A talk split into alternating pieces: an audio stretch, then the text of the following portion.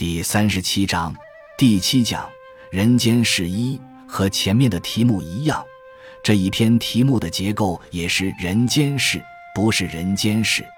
很多人就理解错了，这个“间”在这里是动词，就是我们说的介入，介入就叫“间”，是动词。人间世就是人介入社会，是指的是社会，指的是世界。那么。你们只要知道这个题目读作“人间事”，这一篇的意思就明白了一半。所以这个字是很关键的。实际上，他要告诉我们一个人如何在乱世里处好关系的问题。一开头就讲了孔子和他的弟子颜回的对话。颜回见仲尼，请行。仲尼就是孔夫子，人们叫他孔老二。是因为仲表示排行第二，凡是弟兄取名叫仲，就是排行老二，老大叫伯，老三叫季。颜回是孔子的学生，来请行。他对老师说：“我是来和老师告别的，我要走，我要出差了。”曰：“回闻魏君，我颜回听说魏国那个国君。”魏国在春秋时候是一个小国，回是他自己称他自己。学生在老师面前不称我，称自己的名字。其年壮，其行独，现在还是个年轻小伙子。他的行为很独特，和大家不一样。轻用其国而不见其过，轻用民死。他没把他的江山当做一回事。不当做一回事，就叫轻用。他治理他的国家完全漫不经心的胡乱整，不把一个国家当成一个国家，而他自己又认识不到他自己的错误。这个见指自现，说他自己看不见他在犯错误。轻用民死，动不动就把老百姓的生命拿去牺牲，这是很多国王都有过的。不把老百姓的命当命，动不动就饿死你三千万，咋个死？下面说，死者以国量乎则若骄。庄子的这些文字非常独特，和《论语》《孟子》有很多的不同，有些非常难懂。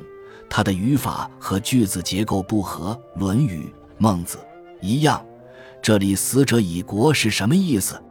古代说国，既指一个国家，也指一个城市，城市也叫国。因为春秋战国时代有些是小国，一个国就是一个城市，意思是让一城一城的人去送死，就叫死者以国。量乎则若交，大家注意了，那个名词交，我也只好读成交，但是我要告诉你，不是芭蕉、香蕉的蕉。这个字就是旁那个桥，去了草头加旁就是桥。山中所有的草木皆谓之桥，所有的小草、大草、小树枝、大树枝都叫桥。整句话意思是，把这些死尸拿到山沟里面去量，把山沟当做一个放死尸的容器，有多少？若交像山里面的小草、树木那样多。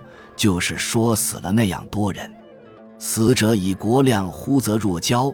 这一句非常奇特，理解这一句可以把它看成三段：死者以国一段，量乎则一段，若交一段。这样一个句子很难懂的，民其无辱矣。老百姓简直无可比喻了，找不到比喻了。无如就是找不到。就是老百姓有多苦，我无法给你比喻。这是颜回对着他老师孔子说的话。那个魏国国君是一个暴君。回常闻之，夫子曰：“颜回怎样办呢？”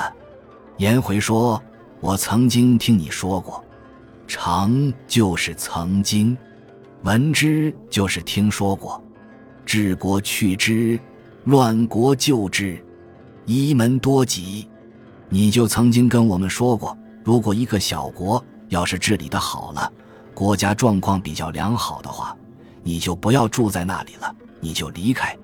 因为你去的任务就是去治理国家，国家已经治理好了，你就要走。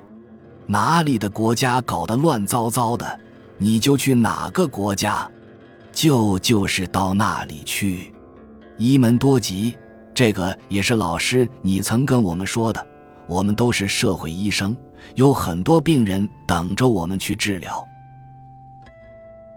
本集就到这儿了，感谢您的收听，喜欢请订阅关注主播，主页有更多精彩内容。